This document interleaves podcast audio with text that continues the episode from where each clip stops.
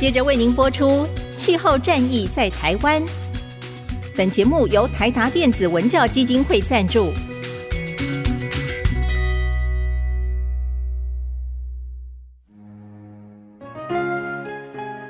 换装一颗 LED 灯，一年减碳七十公斤；喝咖啡使用环保杯，一年减碳四点零一公斤；上班出门前记得把保温电热水瓶的插头给拔掉，一年减碳一百五十七公斤。面对气候战役，对抗地球暖化，可以是个人的事，更需要政府及企业的参与。台达电子文教基金会邀您一同寻找既能提升生活品质，并可大幅提高能源使用效率的提案。欢迎收听《气候战役在台湾》。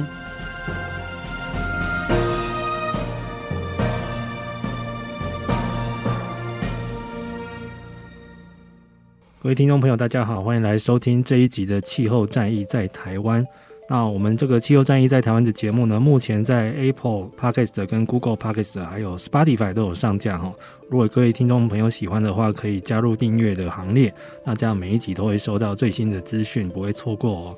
那今天这一集，我们是来谈谈这一季的节目哈，叫做《二零二一的气候总回顾》。那我们来回顾一下这个二零二一年发生了哪一些气候圈的大事迹，这样子。那我们这几集会分别聊到像是今年最重要的科学报告哈，IPCC 的 AR6，还有联合国的气候会议 COP26。还有包括之前有一个生物多样性公约哈，CBD 也呃算是落幕了哈。那我们会在每一集邀邀请不同的来宾来帮我们解析这样子。那今天的来宾非常的特别哈，大家想到气候变迁这个议题，常会觉得这个啊这是天涯海角的事情啊，很远的事情哦，或者是北极熊跟企鹅的事哈，就是住在南北极的动物比较感受得到。我们这个台湾是个风调雨顺的地方哈，这个无灾无难的正好这样子哈。那我们实际哈去见证到极地，才会可能会感受切身的会感受到说，诶，其实气候变迁真的是已经是在发生中的一个进行式哈。但是偏偏诶，台湾没几个人去过哈。那就算是在学术圈有一些很想去的，过去也常常因为若干的原因无法成行哈。今天我们这一集的来宾就很难得的，他是目前台湾极少数真的亲自插到北极的土地上的。来，我们邀请到中央大学的地球科学系的教授郭成浩老师。哎，主持人好，各位听众大家好。对，我刚刚跟老师在闲聊的时候，跟老师澄清一下，老师是姓郭成哈，所以我们待会要郭成老师来称呼他哈。哎，郭成老师，你们这一次中央大学的团队是怎么样的机缘之下会有机会到北极去做研究呢？那做哪方面的研究？哦，这其实说起来，呃，算话长了。这应该是说，在三年之前，我们在跟波兰的哥白尼大学有一直都有在签 MOU，嗯，那 MOU 呃，在过去其实大家如果知道，你觉得是形式上的，嗯，那呃，就是在三年之前，我们院长去了一趟波兰，然后跟当地的波兰大学的主管啊，还有一些研究员讨论说，怎么样能够深化彼此的研究，嗯，那。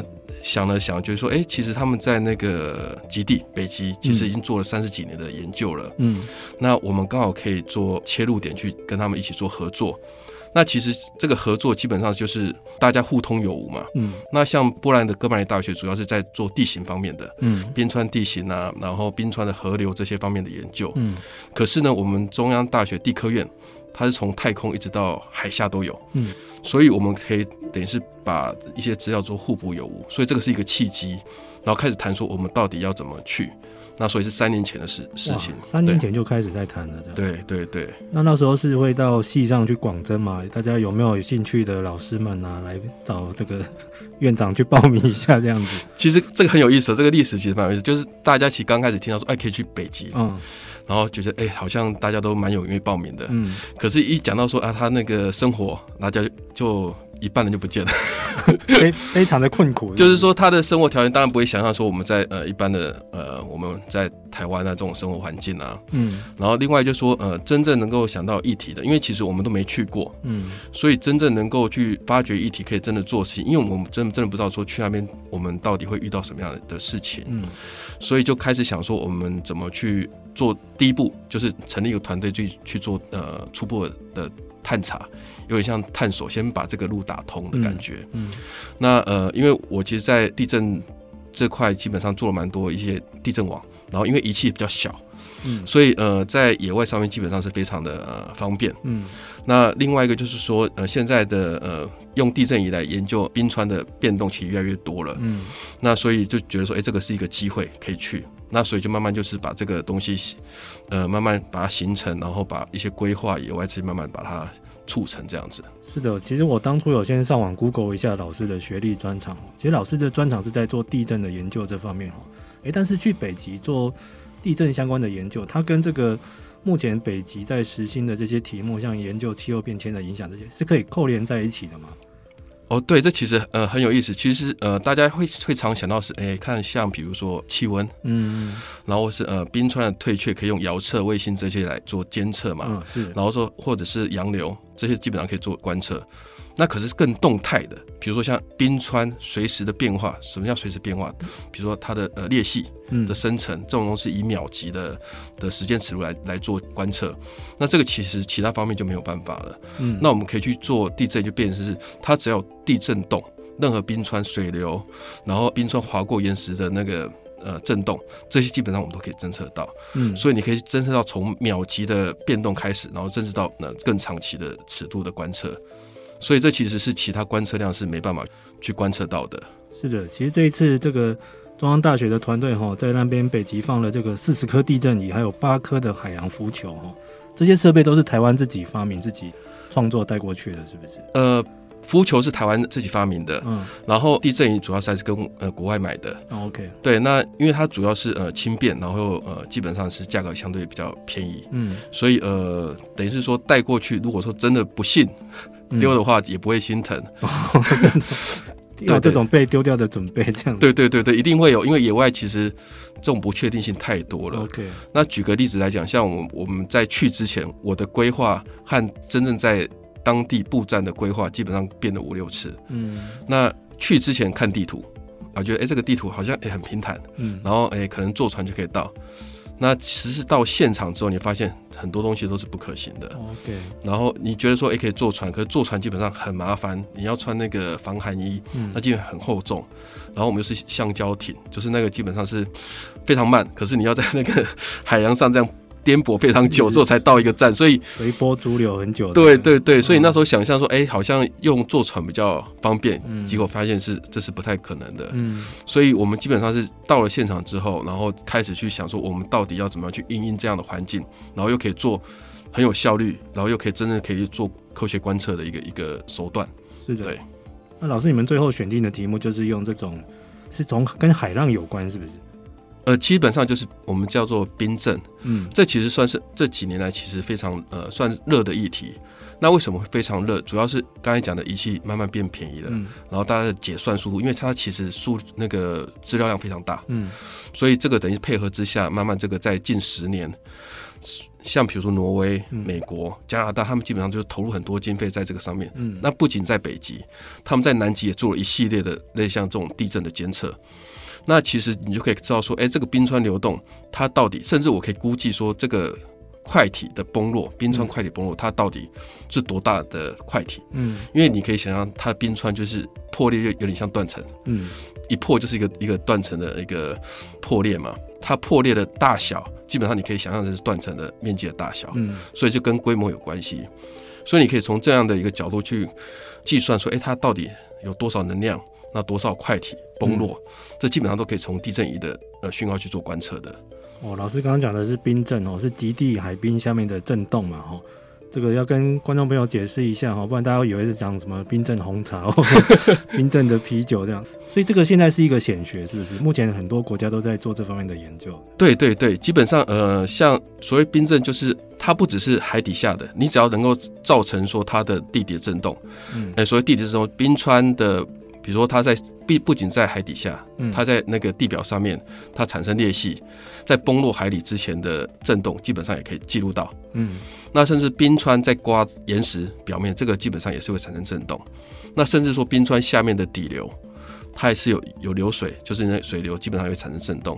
那这些讯号基本上都不太一样，就跟我们人的声波不一样。嗯，我们每个人的声带那个产生的频率不一样，所以可以就由这个频率不一样，还有它它的波形不一样，来区分说它到底是是什么样的震动所产生的。对，因为其实这几年在常常大家会新闻上看到说什么这个哪一块极地的融冰啊。超乎预期啊！哈，本来科学家觉得可以挺多久，结果竟然一下就融掉了，因为它下面可能有一些碎裂，甚至于有一些暗流哦。因为大家可能知道，那个极地的那个冰哦，一溶解是不得了的，它海水会灌进去，会加速它的溶解。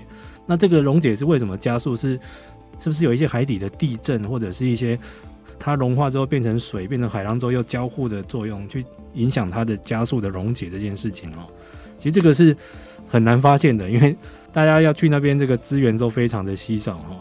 那那个郭晨老师，你们后来中央什么时候决定就是以你为主来带领这个团队要要过去呢？就是说他会经过彼岸吗？还是说最后没有了，只剩下你愿意去北极？呃，其实这个呃，我们刚开始其实在规划，甚至在去年的时候我们本来要去的，然后大概就是规划大概七个人左右。嗯，那大家也知道，因为疫情的关系，不是去年就是我们。是刚好已经发生了，对。然后今年是两边欧洲和台湾都发生了，所以都介于非常尴尬的一个时机点。嗯，所以到底要不要去，基本上都是一个非常困难的一个问题啦。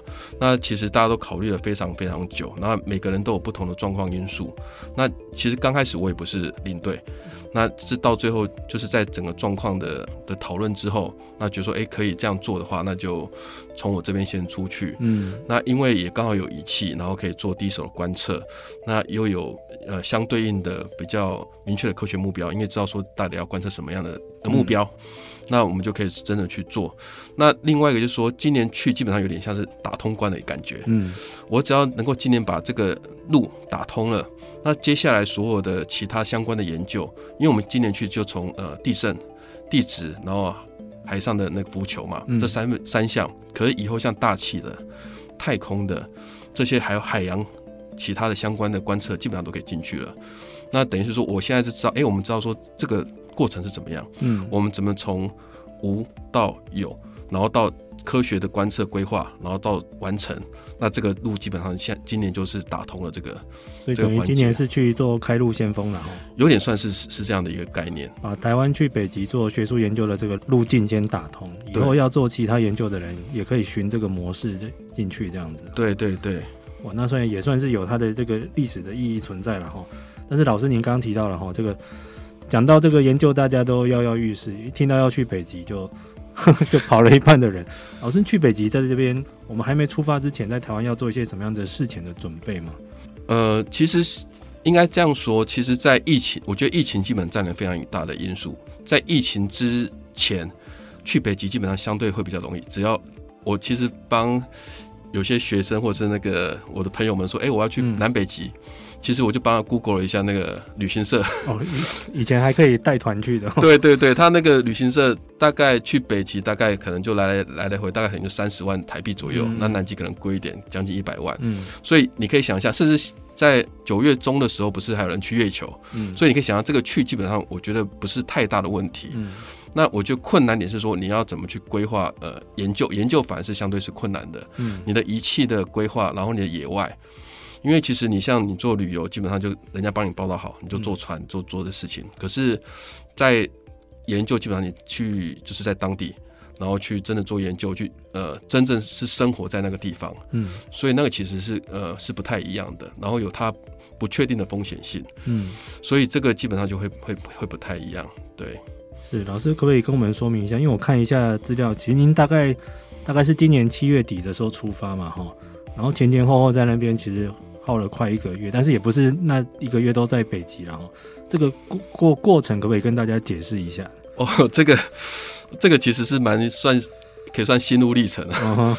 就我觉得在去之前和看呃在那边基本上是有点是两个不一样的心情。嗯，一直没到搭飞机上呃北极的时候，心里都是忐忑不安。嗯，因为你不知道说到底能不能去。一个是问题是说他们那个斯瓦巴群岛是归。挪威管，嗯，然后因为挪威它的边境管制非常非常严，疫情的管制非常严，它是每周都去更新说你怎么你能不能入境，所以我们每个礼拜一弄抓了一弹，就是 看说到底开奖到底能不能去，或者是它的。管制是什么？我们要配合它的官方的文件是什么？嗯，所以每个礼拜基本上我们从五月开始就会持续在看。真的看。对，本来五月就准备要去了，对，挪威还没有开放。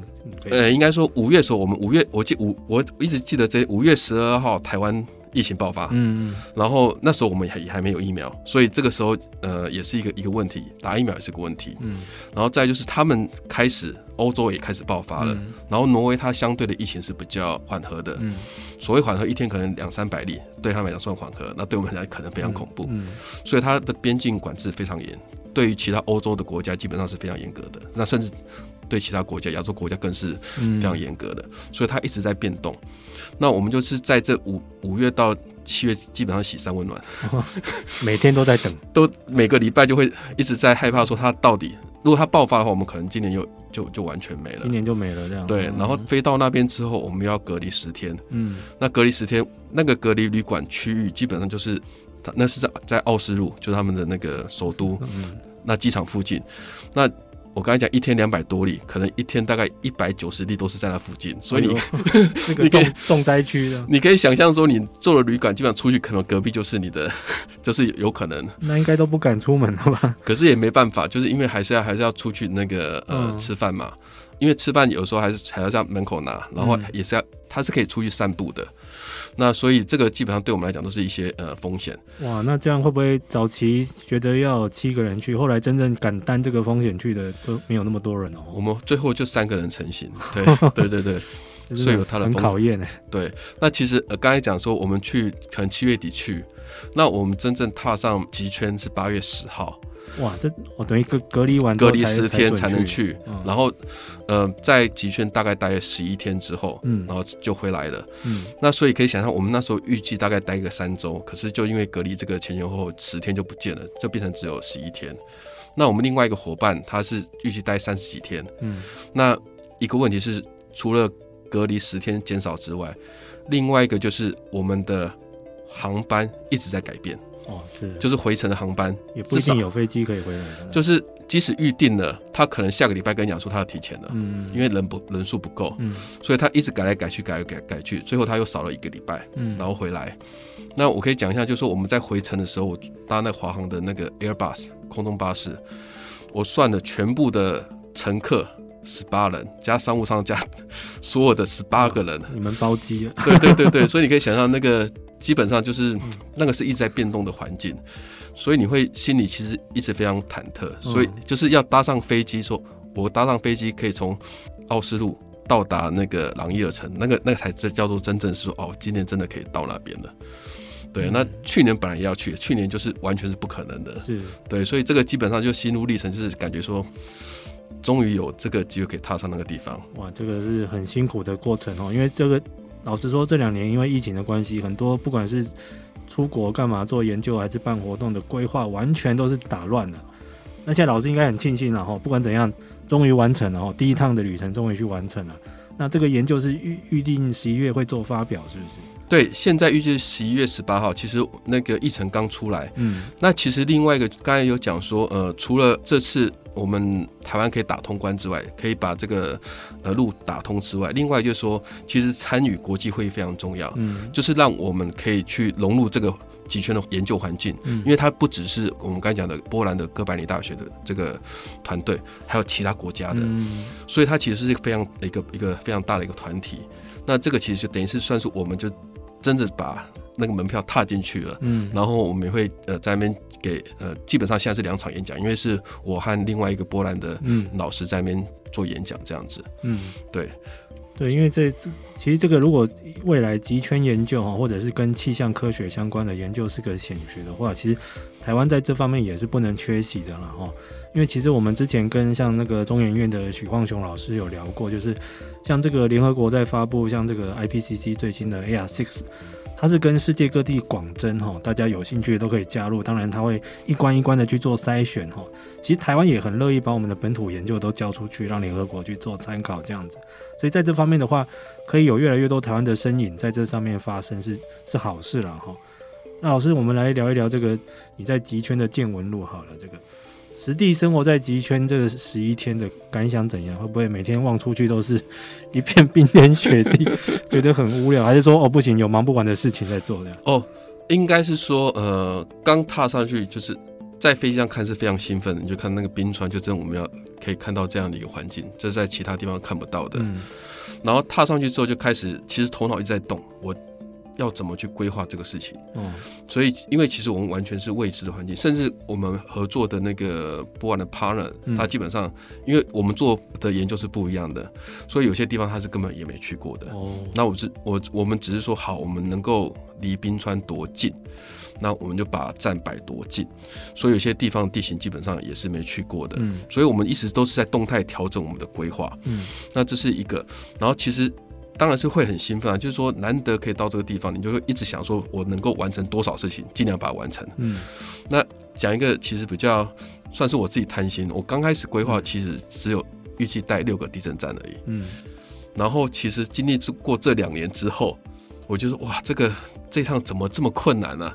那我多带一点好了。嗯，带四十颗地震仪去。嗯，然后即使没有布完。那至少说，呃，先放着，以后还可以运回来。那如果说真的有时间你没有布，真的是可惜了，因为你之后再去，然后这个环境或者是到底明年变的环境变得怎么样，然后疫情变得怎样，基本上你不知道的。嗯、所以，呃，在这个想法下，我就想说，啊，那就运四十颗过去。嗯，那其实我们工作时间其实不是很长嘛，其实你可以想象，就就是大概就十几天的时间，可是要把这四十颗给布完。嗯，所以基本上只要醒来。那吃完饭，然后跟大家讨论一下怎么规划布站之后，就出去，就冲出门了，就出走一走，就就就走出去了。嗯，那另外是对环境的兴奋了，就说：“哎、欸，我没看过这个环境。”然后第二天说：“哦，好。”第三天哦，原来 开始习惯了。我的学生跟我讲说，那个很像当兵，数数馒头是是？对，数馒头说，他就跟我讲：“哇，还有六天才回家。”然后就是你会有那种感，因为我们开始第一天开始的呃研究工作嘛，野外工作。嗯然后到了二三四天，因为都是变 routine 了，因为你开始既定了之后，你就知道说我接下来要做什么事情。嗯，那研究基本上都是很像的，就是你只要规划好了之后，接下来可能就是同样的步骤一直在在进行，然后只是可能不同地方。所以我学生还会说啊，这个接下来就是数馒头日子，就做完睡觉吃饭，然后这样子一直在 routine。老师，你们在北极那边的行动是都必须要用步行吗？还是有一些代步的工具这样子？呃，在。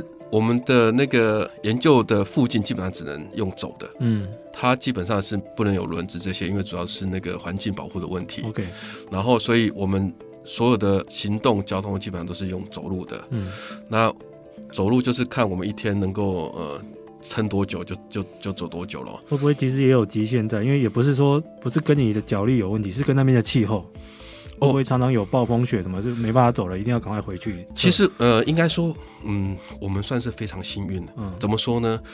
我们不是在那个挪威隔离十天吗？嗯，我们在那隔离那十天，在当地的工作站的气候是非常差的。对，就下雨又起风，它其实只要一下雨起风，基本上就是不可能出去，因为那一天就不行了。对，所以它基本上我们隔离的时候刚好是下雨起风的时候，所以那十天扣掉，基本上我们我们也只能待在里面。哦然后我们一离开之后，也开始下雨起风了。那我们真正在那边的，哦、你，你们是太阳花花，真的真的真的天气。我觉得那个是真的运气是非常好哎、欸，嗯，因为那个不然的伙伴就说奇怪啊，你们一走就这样了，就开始好天气不见了，对，对对，就开始下雨啊。之前就是那个也是下雨，那虽然它天气好的时候是有点晴空万里，嗯，可是它只要。一稍微刮一点风，下一点那个温差就感觉，你的体感温度就差很多，瞬间就觉得快冷死。对对对对对对的。虽然现在我们去都是永昼，可是它只要稍微变一点点，那温度就差很多，你的体感温度就差很多了。对啊，老师那时候去的时候是八月嘛，对，应该太阳是不会下去的。对对对对对。还是可以感觉到一点点夕夕阳的感觉，嗯，那又马上升上去了，哦，对，所以基本上就是这样的一个一个一个环境。那时候温度大概就是四度到两度左右这样的变化，嗯，那可是一起风就可能就感觉像零下这样子了。是的，其实老师的很多见闻哈，在他们有成立这个脸书哈粉丝团叫做台湾北极圈研究哈，大家可以搜寻这些关键字哈，就可以看到郭成老师跟中央大学的团队在上面很多的日常的生活的写照哈，还帮我们在那边拉国旗，真的是非常的感动哈。那老师，我们去到那个，其实很多在讲气候变迁的电影啊，包括李奥纳多拍的，常常都会去极地实地去探访，然后科学家就会跟你说啊，那个以前这边冰很大块，现在都融掉了，甚至于说会听到那个冰震。目睹这个冰河冰川的崩塌，老师在那边有遇到这些事吗？哦，应该是说我下到，嗯、呃，应该说我一下飞机，嗯，然后其实有几个观察啦，就是我下飞机的时候，那个城叫朗伊尔城，嗯，然后呃一下飞机看到说，哎，好多建设，就是你看到那种轻钢架或是那种鹰架啊在那边，我觉得哦哇，这个商业怎么那么发达？在盖房子，盖房子，然后哇，什么建筑物怎么怎么这么这么繁荣？后来一问。原来说他们是房子都快垮了，就是垮了，嗯，就是他们之前呃在极区有一个永冻土，就是不会解冻的那个土壤，是。那可是因为就是这几十年，就是慢慢的它开始解冻，因为因为温度升高的关系。那可以给大家一个数据，就是说，像我们现在可能从一九六一年到现在，可能嗯全球均温大概一度左右，可是在那边将近六度，嗯，所以你可以看它变化之大。北极有六度，怎么听起来不太像像北极？对，它的它该有的温度。对对，就是它的，应该是我讲说它的，它从一九六一年开始，它平均温度升高了六度。哇，那很恐怖啊，那非常恐怖啊。嗯，所以它那个永冻土就开始解冻了。所以以后也不能叫永冻土了，因为基本上还是会溶解。对对对对对对。所以那边在大兴土木不是好事，是因为他们以前旧的房子 因为永冻土的关系垮掉了。对对对。它之之前是当做基盘嘛，嗯，那像我们之前的岩石基盘，可现在已经不是基盘了。那讲一个比较真正的事情，就是他们在那个岛有一个叫做全球种子库嘛，嗯、就是末末日种子库。我有有听过以前，对对，对，有一个保管一个末全球的生物种子都要在里面。对对对，它是在隧道里面。嗯，那因为它之前那个那个岛基本上之前是煤矿的，嗯，那所以它有个那个隧道放在里面。那在建之前觉得说啊，这个地方一定非常。透懂啊，是是，非常的稳，那绝对不会有什么问题。结果这几年永冻土解冻，那变成大量的地下水渗到那里面去了。对，因为一溶解就变成水了。对对对，水就会流动了，会跑了。对，那你可以想象那个种子库淹水的，那怎么怎么办？末日种子库就没了。人类最后的堡垒也被淹水。听起来都很讽刺哈！以前觉得放在那边永远冰天雪地的地方是最安全的，就现在也会溶解哈。嗯，那包括我们最新的科学报告也觉得，以后可能真的北极哈，每年都会遇到那个所谓的无冰日，就它的海冰会全部溶解掉这样子。嗯哼哼，老师有看到这样的状况吗？就是那边的人跟你讲说，以前这边很多冰，现在都可以看得到，肉眼可见，都都退化了，往后退了。呃，这个。呃，应该说，呃，我们那个另外一个 partner 就是在那边做了三十年研究，他会常常讲说，哎，你现在在的地方，基本上现在在那个夏天都是冰，可是他现在已经退到两公尺、三公尺之外了。哇，他在那边。做了三十年，哇，那他应该已经看到很多可怕的改变了。对对对对对，他其实也不容易，在那边做了三十年，坚持了三十年。然后你可以看到说，他之前建的一个工作站，非常小的工作站，就两个人挤在那边，就是在冰川的前面。嗯，那可是那个工作站现在已经离冰川两公尺远了。冰川离我越来越远。对对对对对对，所以你可以看到那个实际的，就是实际他要给我看他的照片，就是那个他本来建那个工作站就是就近，我可以二十四小时观测那个冰川。嗯。可是那个冰川已经跑掉了，所以那个站也废弃了。也好好玩，因为我记得我看过，好像是里奥纳多那个洪水来临前啊，他去北极，然后一个瑞士站的人跟他介绍，那个瑞士站做的很有意思，像一个高脚屋，下面有很长的那个木头的那个柱子撑住房屋。那问题是，他以前不是高脚屋，他以前是盖在冰上面的，所以那个高脚是他的地基。变成说下面都融掉，所以它现在看起来像一个像是一个高脚屋这样子，很像东南亚那个对对对架高起来的对。但是王老师，那里去那边会不会对这个未来这个地球暖化这个是感到非常的悲观？因为的确现在北极亲眼见证到这个溶解是非常的快。嗯，悲观，我觉得这个。应该我现在是从观察角度，悲不悲观？我觉得是大家一起一起努力让这个事情变好的事。嗯、对，那可是你可以感觉到说，他那个地方真的变化很多啦。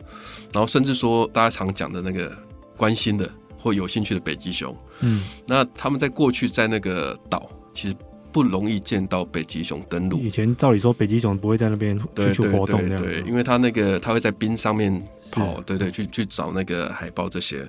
可是因为退却之后，它就上路了，所以其实他们在那个人跟北极熊的呃打照面的几率变高了，看到北极熊几率变多了。对对对对对对，所以你就看到是我们在那个路上会有。会有那个什么呃限速的那个，嗯，他们那边有有个告诉你说，哎，这个三角形那个红色是说，哎，你这个要小心，那个北极熊会在 在那个地方出没，在马路上可能看到。对对对对对，事实上他们也有一个纪念碑，就是有一个呃女孩子，就是早上去那个就有点像运动登山，嗯，然后就就遇到北极熊了，那所以遇遇难了，所以有一个那个、哦、有一个纪念碑这样子，所以这也是一种气候变迁的现象，因为动物必须要去移动。对对对，他必须适适应这个环境去、哦、去做事情，所以这个呃是可以看到这样的这样的一个现象了。就在那边基本上就知道说啊，就是这样子，不是大兴土木，是因为他们房子。所以对当地人或者是原住民来说影响蛮大的哈。从您刚刚讲的，就是房子垮掉，嗯哼，然后可能他们的生计，甚至于说会遇到北极熊这种动物的侵袭，这种对他们来说是每天在上演的事情。我们这种在亚热带可能觉得还好，但在他们那边可能。北极的溶解对他们来说是一个很重大的事情哦，会不会那边的也考虑要搬去别的地方了？这样，这个我就不知道了。嗯，不过他们基本上呃，生活的改变基本上是习性就开始变得蛮大的，比如说那个房子本身的问题啊。那他们在那边基本上呃，那个其实应该可以介绍这个岛。嗯，大家对这个群岛其实不是可能。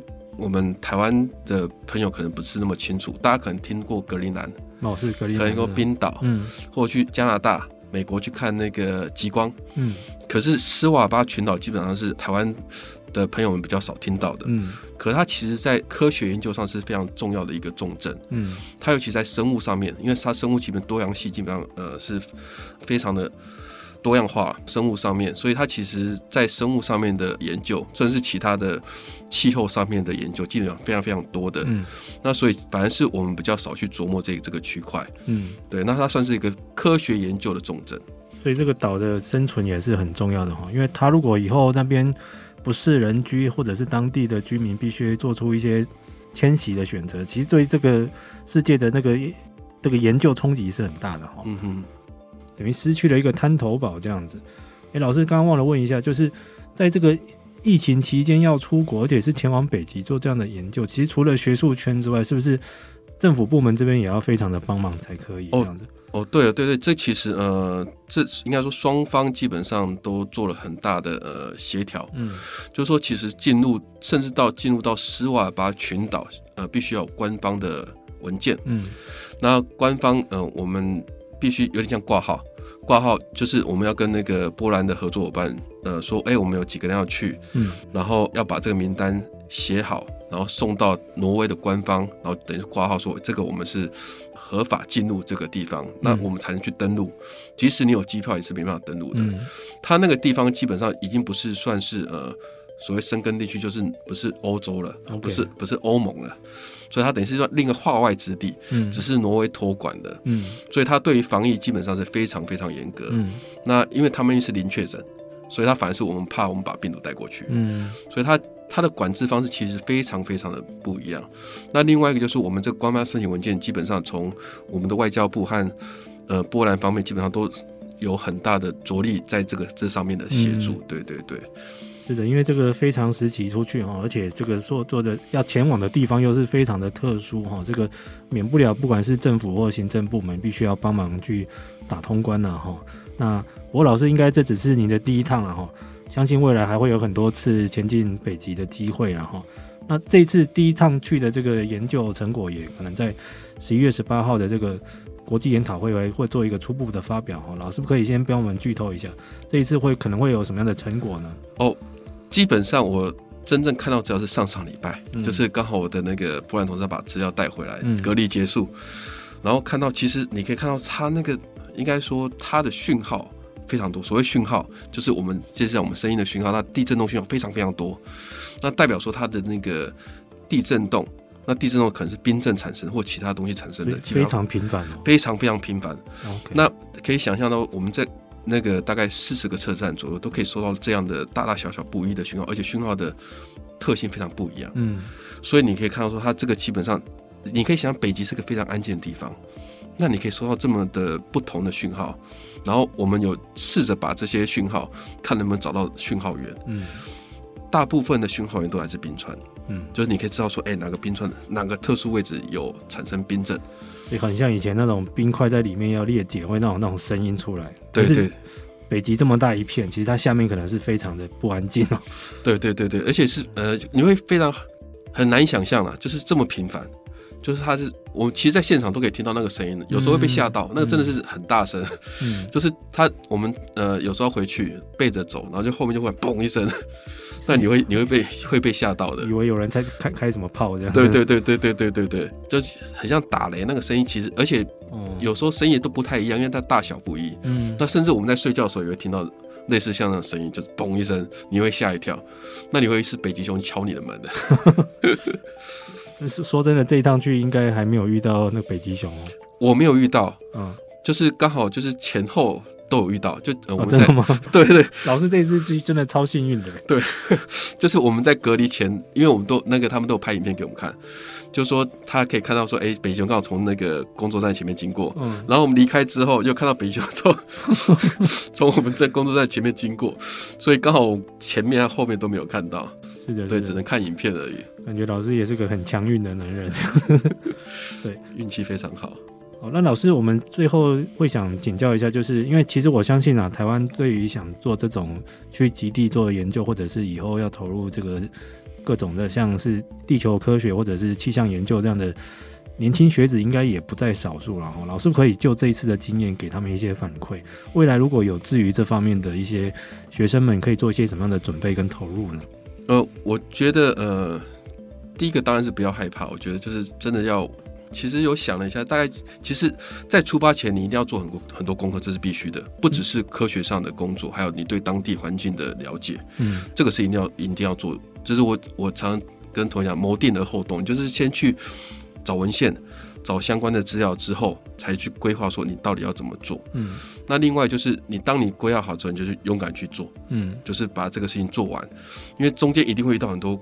困难的事情，嗯那就是一一把它克服。像我们真的在出去前的五月开始，几乎每个礼拜都有好多事情要要去克服。嗯，可是这个中间过之后，自己心里的获得，我觉得那是非常的呃充足满足的一个事情。就说，诶，自己这门是可以真的是完成这件事情，然后如自己想的方式去规划一个科学的一个目标。嗯，那我觉得有志于从事这方面，我觉得相信有非常多的呃学生。然后或者是呃年轻的研究员，我觉得这个是非常好的。